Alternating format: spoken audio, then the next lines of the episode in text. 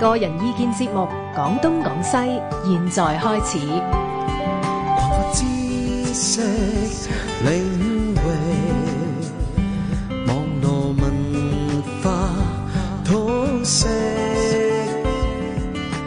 ，Free as the wind，講東講西。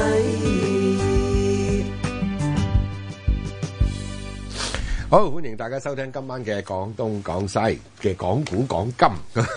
直播室咧有啊馬鼎盛啦，有余以信同埋馬恩志嘅。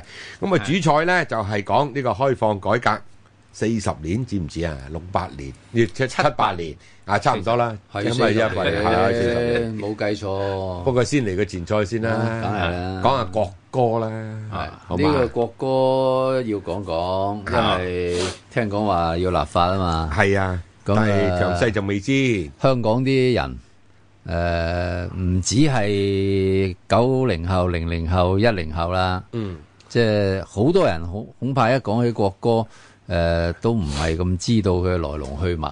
哦，咁講我下哋歷史盡盡盡所能啦，講古講今咁嗯啊，既然咁大件事，都要交代一下。唔係咁呢支呢個義勇軍義勇軍進進行行曲咧，佢佢個歷史背景咧，大家要知道，嗯佢係點樣誕生嘅咧？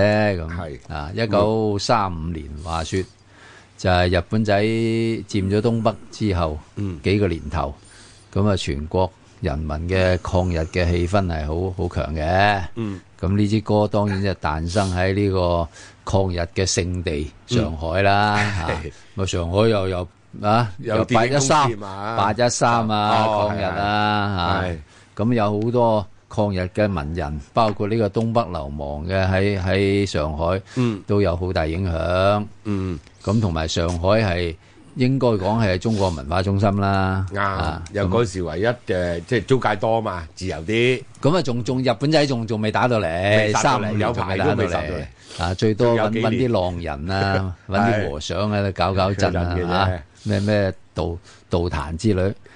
咁呢呢出咧係係呢呢支歌係一個電影啊，叫係叫叫做《風雲兒女》嘅主題曲。嗯啊，咁佢